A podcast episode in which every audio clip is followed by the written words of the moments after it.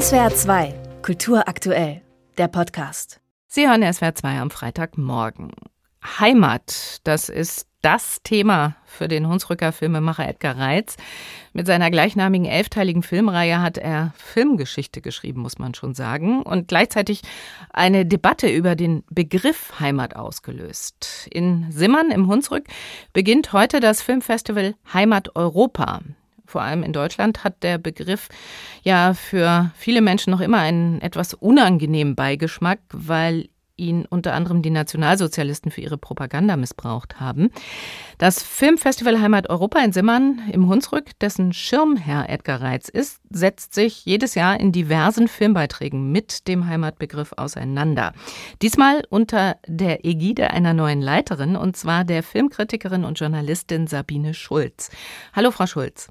Ja, hallo, freut mich. Frau Schulz, in den Filmen, die Sie zeigen, geht es ja um ganz persönliche Erfahrungen von Menschen, die ihre Wurzeln in unterschiedlichen Ländern haben. Ähm, lassen sich in so etwas Persönlichem wie dem Heimatgefühl Gemeinsamkeiten entdecken oder sind das jeweils ganz individuelle Sichtweisen? Naja, unser Schirmherr hat mal, Edgar Reitz hat mal so schön gesagt, Heimat ist immer etwas Verlorenes, eine Sehnsucht, die sich nie äh, erfüllt. Und ich denke, da ist viel Wahres drin in den Filmen unserer äh, Filmauswahl geht es sehr viel um das, äh, um diese Sehnsucht nach einem Gefühl von Zugehörigkeit und Geborgenheit. Und das ist ein Gefühl, das äh, länderübergreifend äh, sich manifestiert. Also wir haben zum Beispiel einen irischen Film, The Quiet Girl, da geht es um ein neunjähriges Mädchen aus armen, prekären Verhältnissen, die zum ersten Mal äh, Fürsorge und Geborgenheit erlebt. Oder wir haben einen Film ähm, aus der Schweiz, L'amour du Monde, das sind drei ganz unterschiedliche Jugendliche unterschiedlicher Herkunft, die sich einen Sommer lang gegenseitig Halt geben. Wir mhm. haben einen deutschen Film auch, Elaha, da geht es um eine junge Frau, die nach ihrer Identität sucht zwischen ihrer deutschen Heimat und ähm, den Wurzeln, ihren kurdischen Wurzeln ihrer Familie. Mhm. Heimat ist ja ein Wort, das sich äh, kaum in andere Sprachen übersetzen lässt. Und in Deutschland klingt dieser Begriff nach Zugehörigkeit und Geborgenheit, Sie haben das eben schon erwähnt, aber auch ein bisschen nach angestaubter und altbackener Tradition, vielleicht für den einen oder die andere auch nach Engstirnigkeit. Gibt es das in anderen Ländern auch? Naja, also angestaubt und altbacken würde ich jetzt nicht so sehen. Ich habe neulich im Radio eine Umfrage bei Jugendlichen gehört, ähm, was ist Heimat? Und einer sagte, Heimat ist da, wo ich WLAN habe. Mhm. Okay, also ich denke, der Heimatbegriff hat sich auch in Deutschland verändert, auch wenn immer noch versucht wird, ihn, ihn zu missbrauchen, was wir auch heute noch erleben. In den modernen Heimatfilmen unserer Filmfestspiele geht es eher um, um würde ich mal sagen, die Versöhnung äh, mit der Heimat und Traditionen, wie zum Beispiel in Geranien, einer Mütter-Töchter-Geschichte über drei Generationen. Und in anderen Ländern, Sie sagen ja selbst, dass Heimat sich kaum in eine andere Sprache übersetzen lässt. Also äh, da schwingen wohl auch nicht so viel Gefühle oder andere Gefühle mit, wie wenn man zum Beispiel von Homeland spricht oder im Französischen von La Patrie oder Mon Pays. Das trifft das nicht ganz. Hm. Dann blicken wir noch mal auf die Inhalte. Also die Filme in ihrem Programm beschäftigen sich unter anderem auch mit den Folgen der Klimakrise als globalem Phänomen, das ja zahlreichen Menschen die Heimat und zum Teil auch das Leben nimmt. Siehe die Flüchtlinge, die tragischerweise immer noch und immer wieder im Mittelmeer ertrinken. Welche Rolle spielt der Verlust von Heimat in den Filmbeiträgen, die Sie zeigen?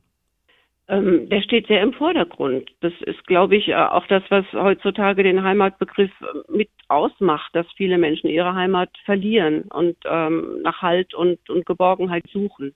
Und wenn Sie die Klimakrise ansprechen, das ist natürlich das, das brennendste Thema äh, unserer Zeit. Und darum haben wir äh, diesem Thema auch einen Schwerpunkt äh, gewidmet in unserer Dokumentarreihe. Hm, also in der Dokumentarreihe. Ja, aber auch in den Spielfilmen spiegelt sich das Thema. Zum Beispiel wie? Also zum Beispiel Les Choses Simples, die einfachen Dinge, ein wunderbarer französischer Film, der sich äh, eben auseinandersetzt mit dem zwei Weltanschauungen, ein Duell zwischen einem Top-Manager und einem Aussteiger, der sich selbst versorgt. Und das ist ganz köstlich dargebracht, aber es sind auch wunderschöne Bilder und es geht auch sehr viel um die Landschaft und die Natur und die Rückkehr eben zu den einfachen Dingen. Edgar Reitz, also ihr Schirmherr, ist ja mit seinen Heimatfilmen berühmt geworden, weil ihm damit eine realistische und gleichzeitig poetische Annäherung an die deutsche Geschichte gelungen ist. Er hat die Vergangenheit eben nicht märchenhaft verklärt, wie das viele kitschige und heimattümelnde Filme früher gemacht haben. Ist eigentlich dieses Genre von Edgar Reitz schon auserzählt oder finden Filmemacher und Filmemacherinnen da heute immer noch neue Zugänge? Was würden Sie sagen?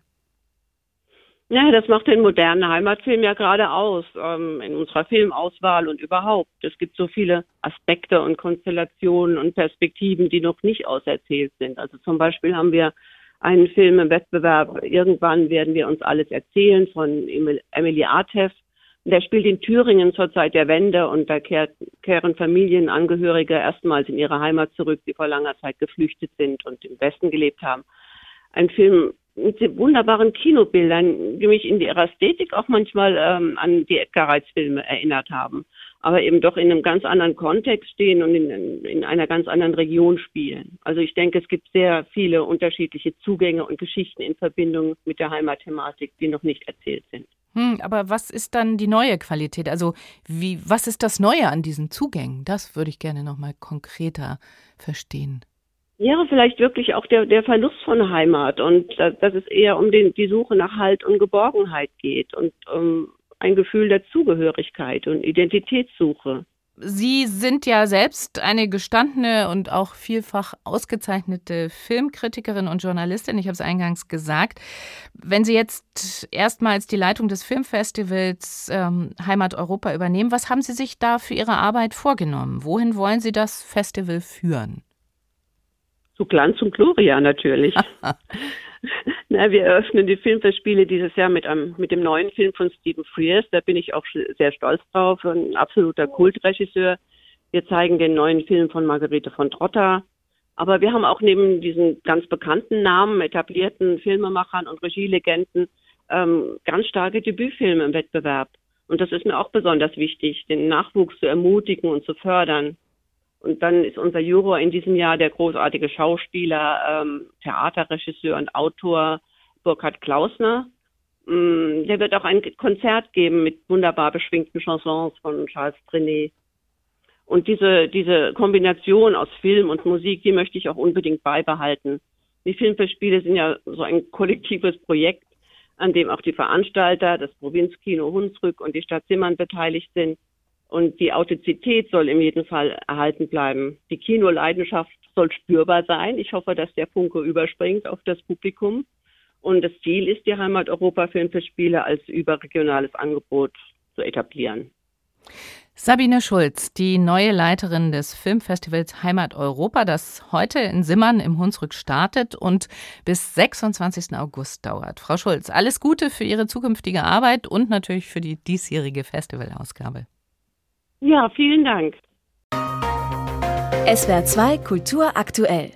Überall, wo es Podcasts gibt.